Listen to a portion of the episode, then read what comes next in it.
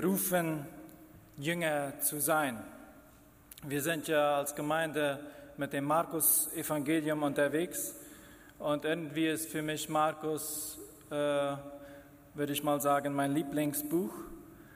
Wahrscheinlich liegt das daran, weil ich Kontakt hatte mit gewissen Personen oder auch Lehrer, so wie Tim Geddert, dessen Auslegungen ich sehr schätze, oder vor eins oder zwei Jahren hatten wir hier Thomas Harry, wo wir auch über das Markus-Evangelium gemeinsam nachgedacht haben. Und dann auch in meinem Studium mit meinem äh, Neutestamentlehrer sind wir das Markus-Evangelium durchgegangen. Und er sagte immer, man muss das 30 Mal in eins durchlesen. Dann erst siehst du die Zusammenhänge. Und äh, darin will ich noch wachsen. Wenn wir die Evangelium anschauen, dann sehen wir, dass jedes Buch ein einzigartiges Bild von Jesus äh, präsentiert und malt. Aber nicht nur von Jesus, sondern auch ganz besonders von seinen Jüngern. Und der Grund dafür liegt wahrscheinlich darin, dass diese Autoren, die diese Evangelien geschrieben haben, unterschiedliche Erfahrungen gemacht haben in ihrer persönlichen Nachfolge mit, das, mit dem, was es heißt, Jesus nachzufolgen oder auch mit den Schwierigkeiten, die das mit sich gebracht hat oder auch mit ihren immer wieder neuen Anfängen im Glauben. Und Markus hier, der betont die Tatsache, dass ein Leben in der Nachfolge zwar alles kostet, sich aber dennoch immer lohnt. Was wir dadurch gewinnen, wenn wir Jesus nachfolgen, das überstrahlt alles, was es uns kosten könnte.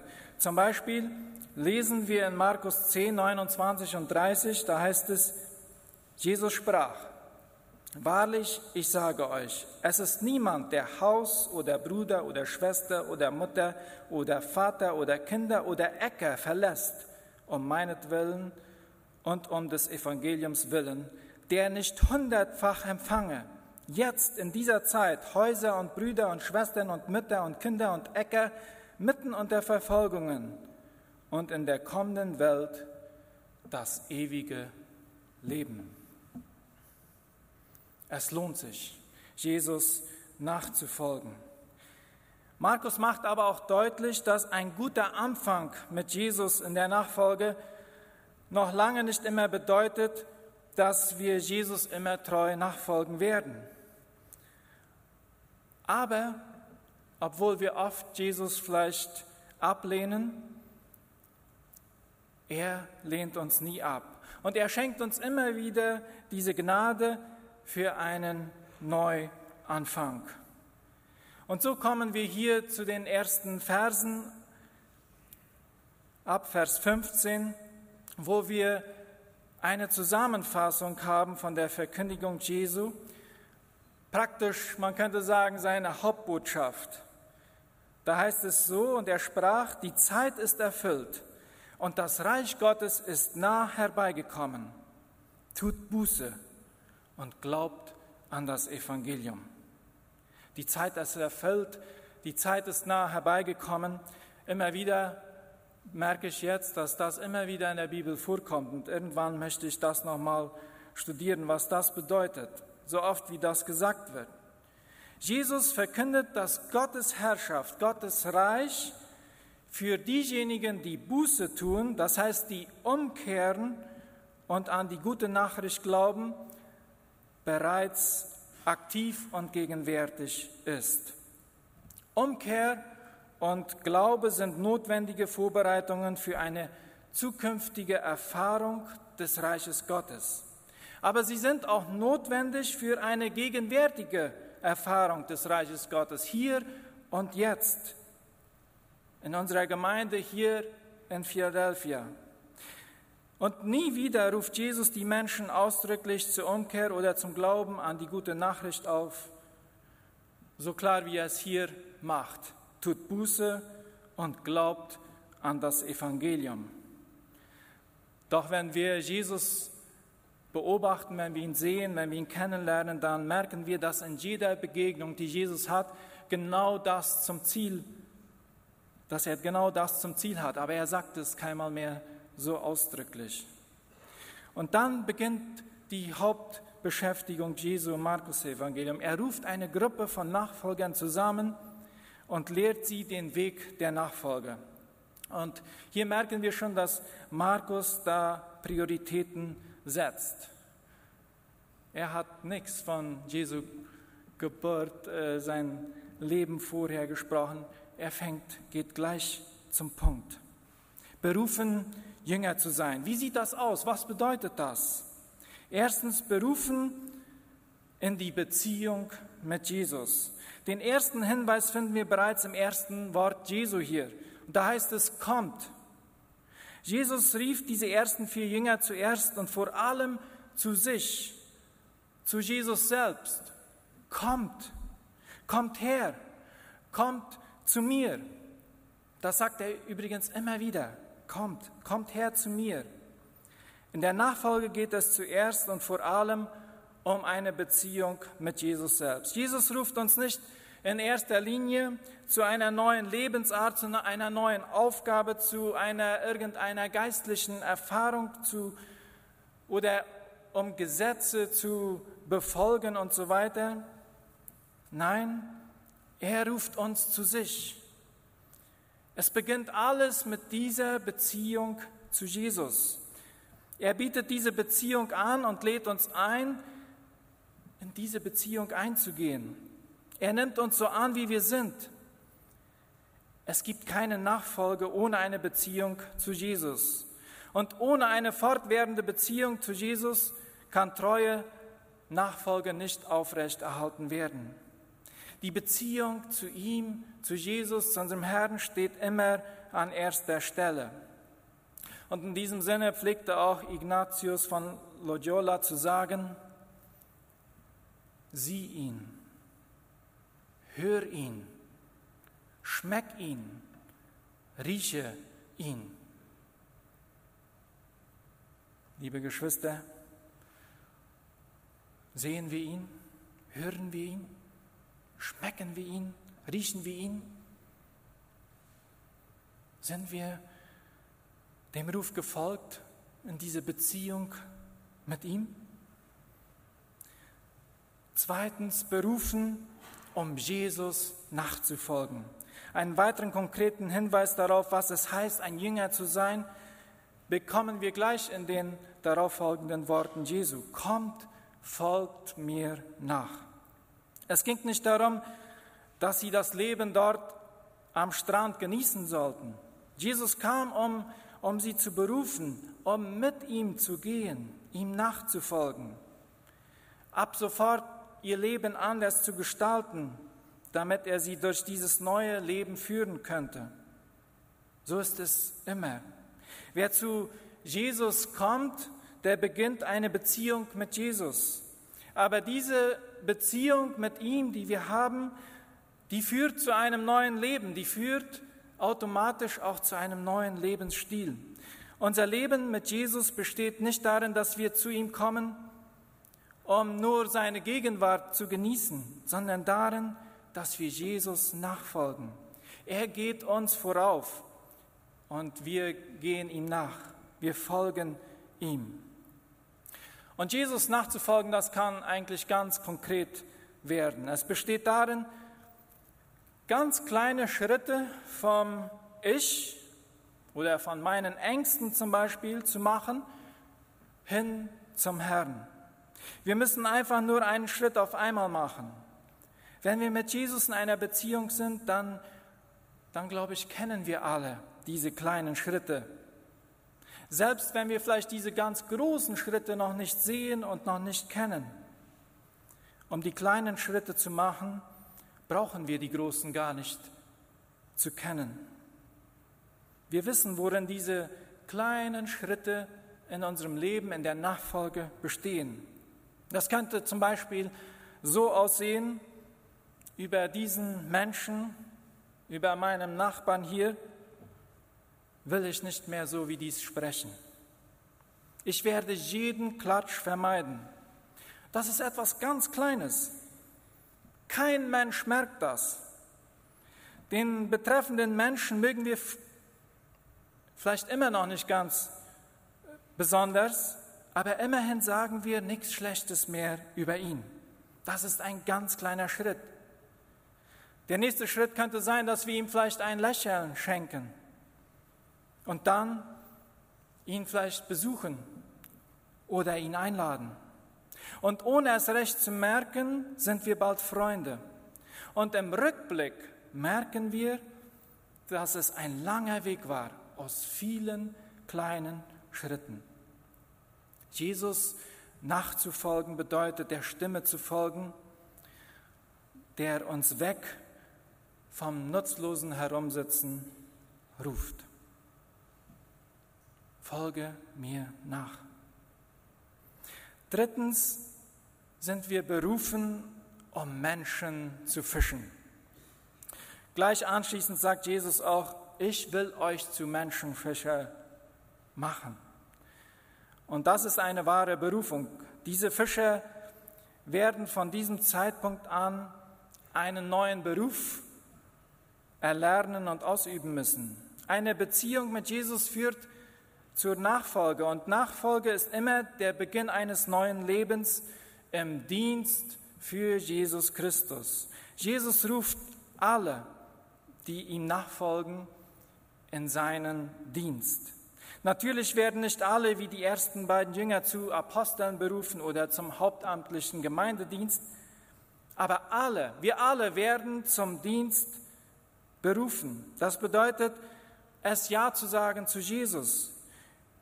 Wir benötigen oft Zeit, müssen vielleicht Dinge ausprobieren, brauchen vielleicht auch Unterstützung und Rückmeldung von unseren Geschwistern, was das auch genau für uns bedeuten kann, dieser Dienst für Jesus.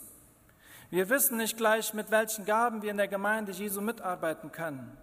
Aber zum Dienst sind wir alle berufen, die Jesus sagen hören haben, komm, folge mir nach. Und hier werden wir ganz besonders zu Menschenfischern berufen. Und das sollten wir alle sein.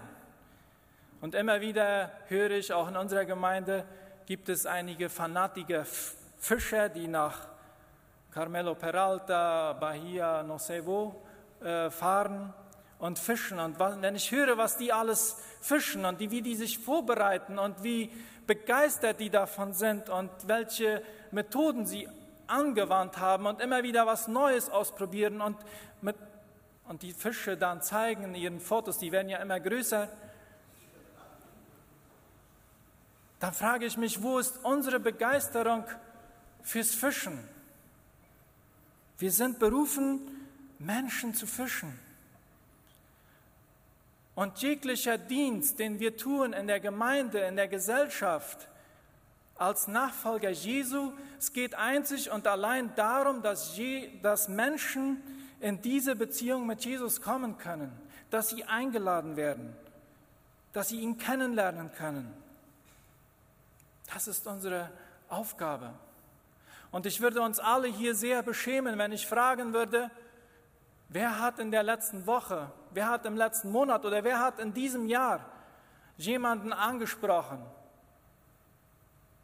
in seinem Glauben und ihm Mut gemacht, Jesus nachzufolgen. Ich weiß nicht, wie viele Hände dann hochgehen würden. Und da muss ich auch auf mein Leben schauen und mir wieder neu sagen, das ist das, was Jesus will, dass wir tun. Dass wir Menschen fischen, dass sie ihm nachfolgen, dass sie zu ihm kommen, dass sie in diese Gemeinschaft mit ihm eintreten. Lasst uns das neu wieder erkennen. Viertens, berufen zur Gemeinschaft. Jünger Jesu zu sein, ist immer auch eine Berufung in die Gemeinschaft hinein. Diese ersten vier Jünger wurden zu einer Gemeinschaft miteinander berufen. Keinesfalls wollte Jesus Simeon, Andreas, Jakobus und Johannes nur zu einer persönlichen Beziehung mit sich selbst berufen. Natürlich mussten sie ein persönliches Ja zu Jesus sagen und finden. Aber es blieb nicht bei dieser persönlichen, individuellen Beziehung nach dem Motto mein Gott und ich. Jesus wollte von Anfang an eine Gemeinschaft bilden. Also berief er zuerst zwei Brüder, dazu kamen dann auch zwei weitere Nachfolger und jetzt waren sie schon zu viert. Und so wurde die erste Gemeinschaft geboren. Und später kamen dann auch all die anderen dazu und es entstand eine Gruppe von zwölf, welche die nächsten drei Jahre dann mit Jesus verbringen durften. Christsein bedeutet nicht nur eine individuelle persönliche Beziehung mit Jesus, durch Jesus sind wir auch miteinander verbunden. Wir übernehmen Verantwortung, ein jeder für den anderen. Wir verpflichten uns, einander Rat zu geben, einander anzunehmen. Wir gehören zusammen. Wir folgen gemeinsam Jesus.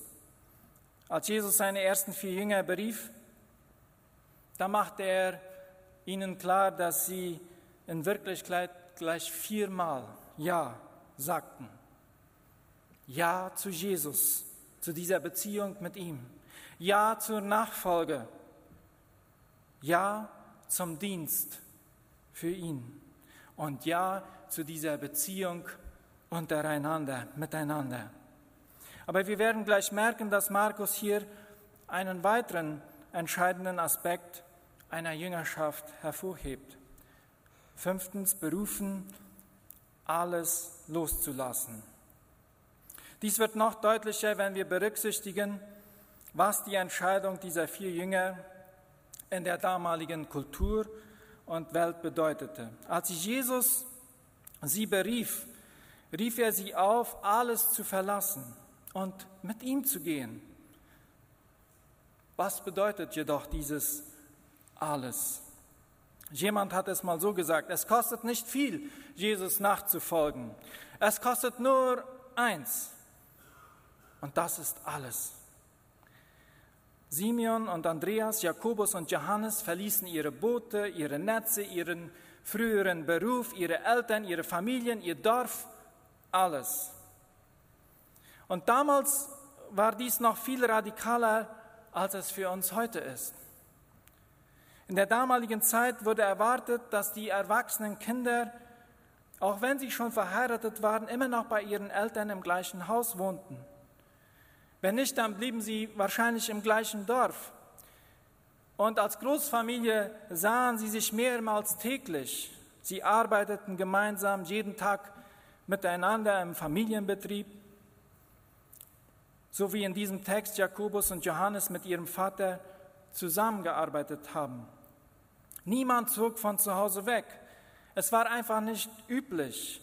In der damaligen Welt war es ein radikaler Schritt, seine Familie zu verlassen. Heute, wenn wir Ehekursus geben und so weiter, dann sage ich immer, du, ihr dürft den Schornstein, den Rauch eurer Schwiegermutter nicht sehen. Ja?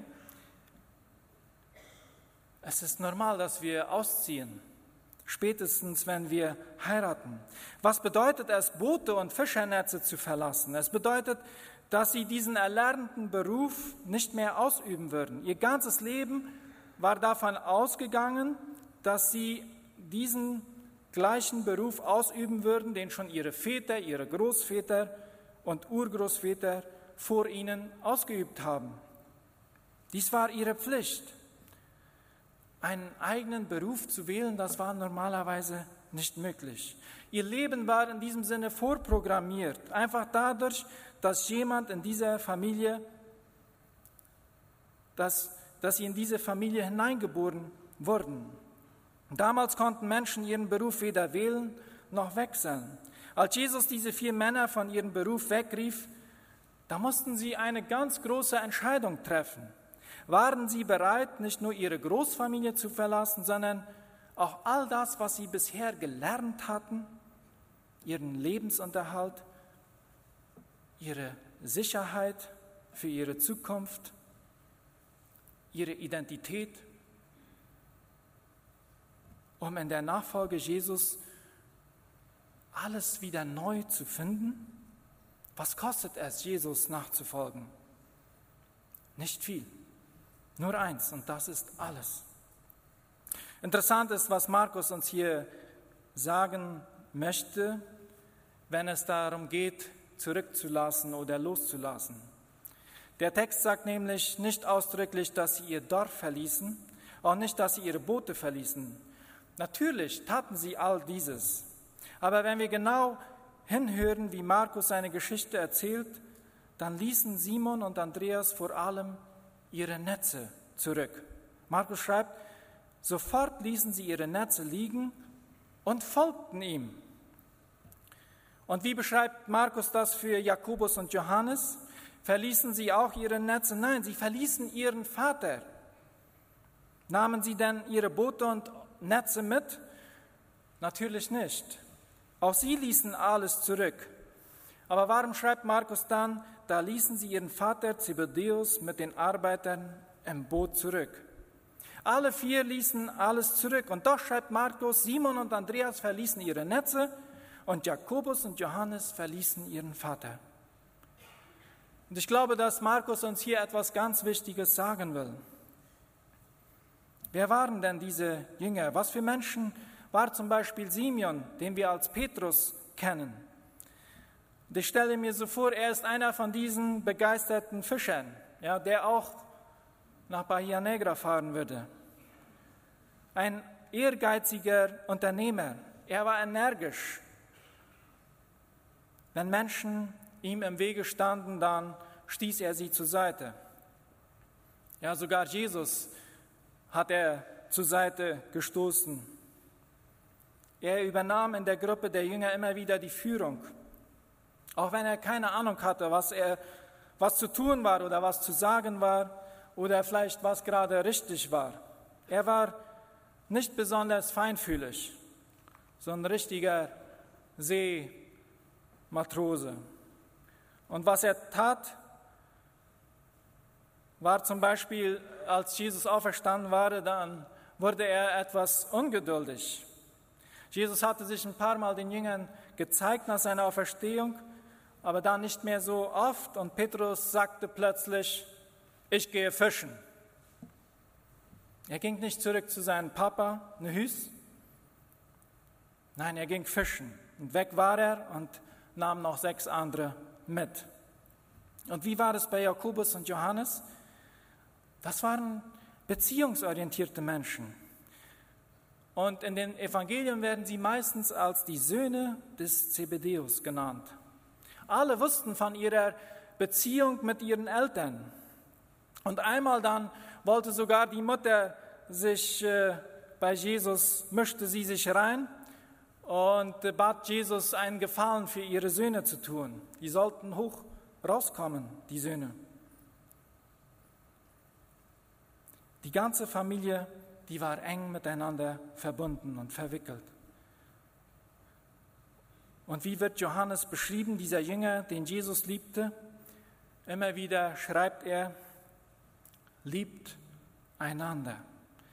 Und es wird behauptet, dass Johannes auf seinem Sterbebett fast nichts anderes gesagt haben soll, als immer wieder, ich stelle mir so vor, mit leiser Stimme, liebt einander, liebt einander.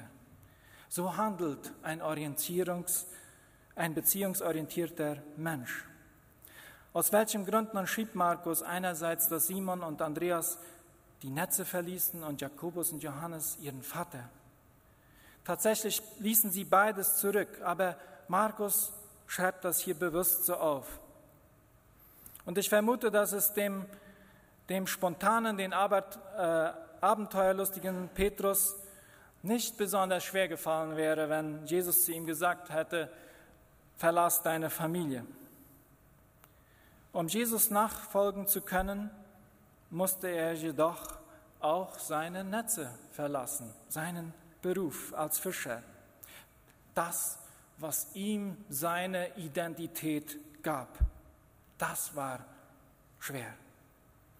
Ich nehme an, dass es bei Jakobus und Johannes genau umgekehrt war. Sie konnten wahrscheinlich leicht ihre Boote und Netze am Strand zurücklassen. Aber ihre Familie zurücklassen, das war viel schwerer. Simeon und Andreas verließen ihre Netze und Jakobus und Johannes verließen ihren Vater.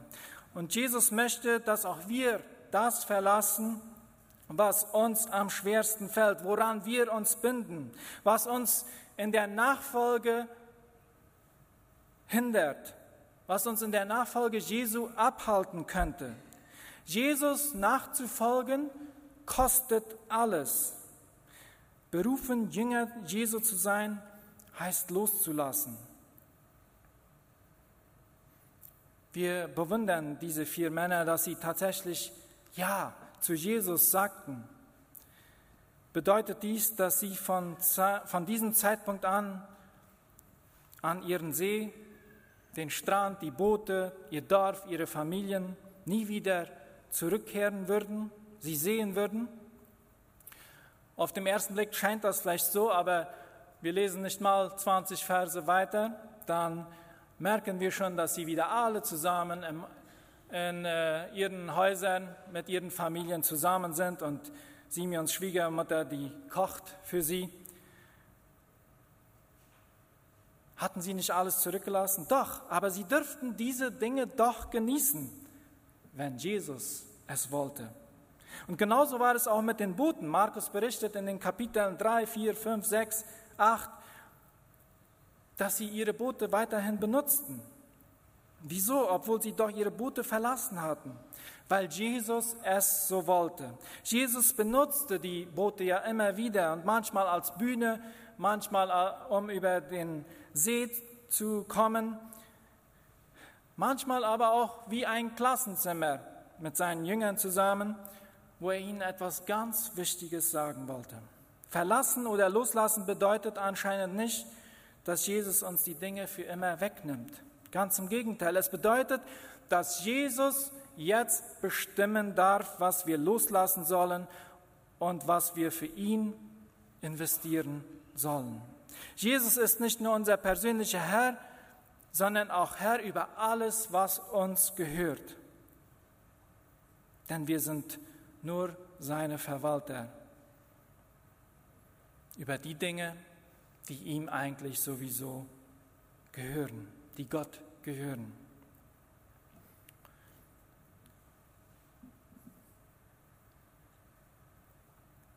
Ich möchte uns einen Traum vorlesen, den Tim Gerdert geschrieben hat. Ich habe ihn schon vor einigen Jahren hier mal vorgelesen wo wir über den Zehnten nachdachten, über die Sachen, die wir denken uns gehören.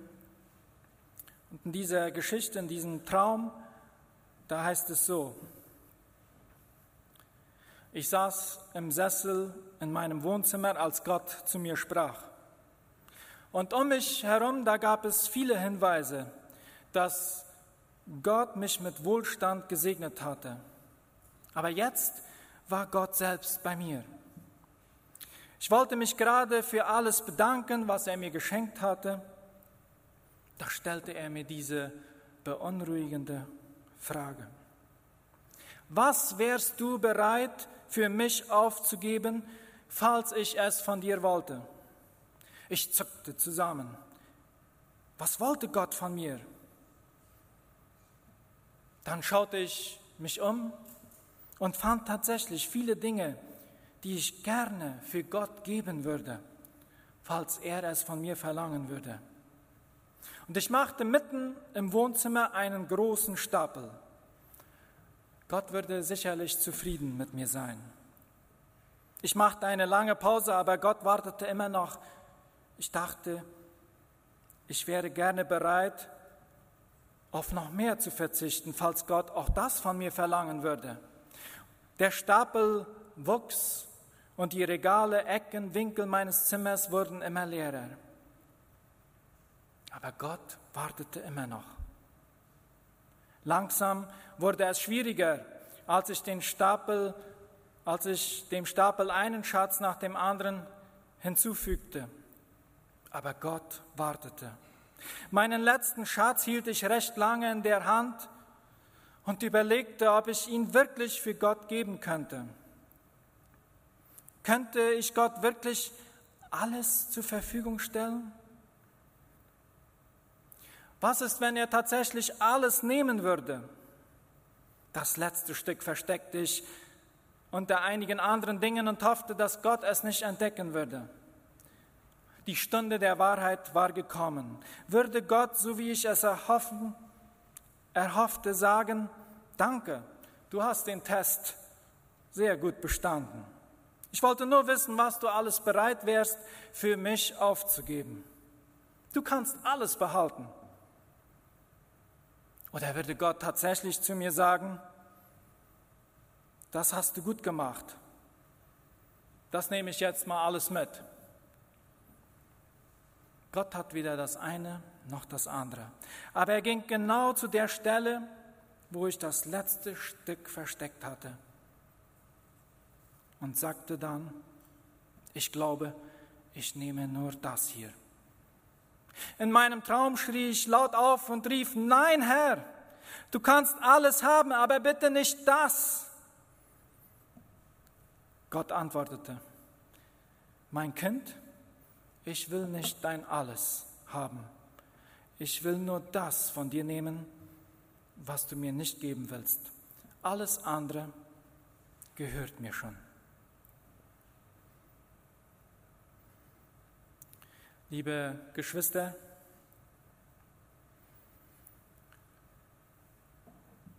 hast du, hast du den Ruf Gottes vernommen? Hast du geantwortet auf Jesus, als er dich rief, komm, folge mir nach? Bist du in diese Beziehung mit ihm eingetreten?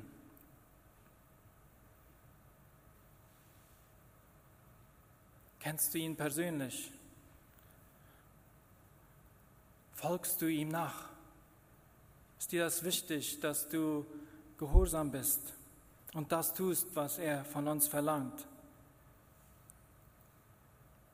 Bist du bereit, alles, was du tust, dass es ihm zu Ehre ist, dass wir ihm dienen, dass wir Menschenfischer sind? Bist du eingebunden in dieser Gemeinschaft von Nachfolgern Jesu? Vielleicht hast du gut angefangen, aber du merkst, da fehlt einiges in meiner Beziehung zu Jesus, in meiner Nachfolge, in meinem Dienst für ihn. Da ist nicht ganze Hingabe. Oder vielleicht hast du noch auch irgendwo in deinem Leben dieses Das, das dir am wichtigsten ist, was dir deine Identität gibt. Diese Jünger, die hatten auch, die hatten vorbildlich angefangen. Und ich denke, dass Markus es so aufgeschrieben hat, weil er wusste, was es heißt, Jesus nachzufolgen und wie schwer es ist. Und er selbst war mit Paulus und Barnabas auf die Missionsreise und war weggelaufen, zurück. Daher kriegt er eine neue Gelegenheit, eine neue Chance.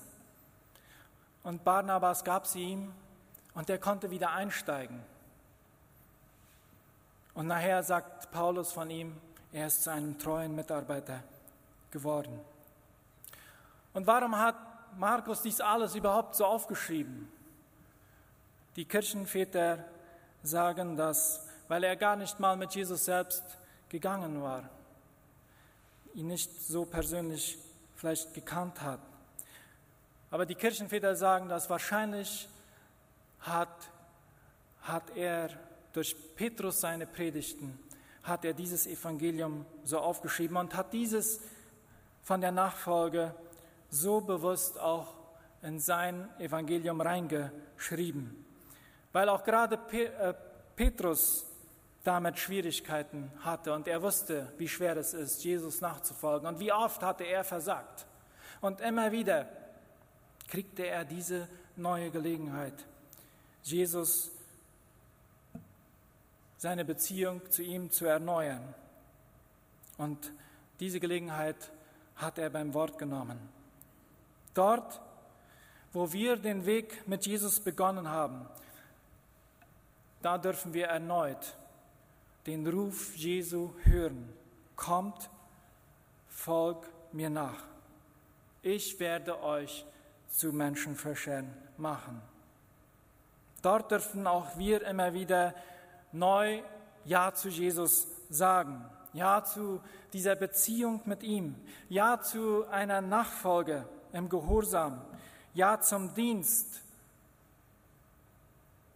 für ihn, Menschenfischer zu sein. Ja zu dieser Gemeinschaft miteinander. Und vielleicht wird es für uns, dem einen oder der anderen heißen, unsere Netze und unsere Familien zu verlassen. Ich weiß nicht, welches dein Netz ist, das du gefangen hältst.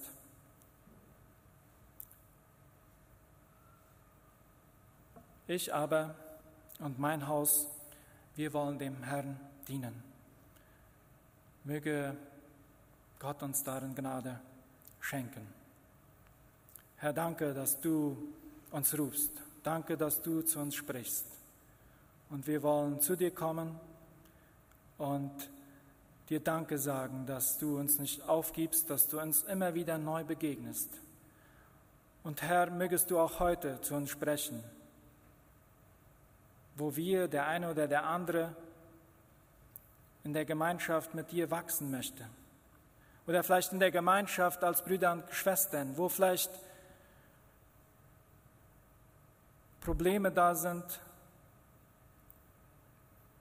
wo Vergebung ausgesprochen äh, werden muss. Herr, oder wo wir vielleicht in der Nachfolge gescheitert sind, wo wir ungehorsam waren, wo wir bewusst gesündigt haben. Herr, lass uns neu erkennen, dass wir berufen sind, Menschenfischer zu sein. Durch dem, was wir tun, durch das, was wir sagen, Herr, dass wir Menschen für dich erreichen können. Und Herr, schenke, dass wir loslassen können an dem, was uns bindet, was uns fesselt und das bei dir am Kreuz ablegen.